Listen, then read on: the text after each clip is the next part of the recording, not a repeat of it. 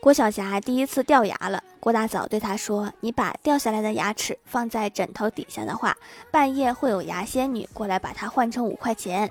于是当晚郭晓霞入睡之后郭大侠就悄悄地溜进她的卧室小心地从她枕头底下拿走了牙放到了自己的枕头底下。我猜不是自己的牙牙仙女可能会把五块钱变成一顿毒打哦。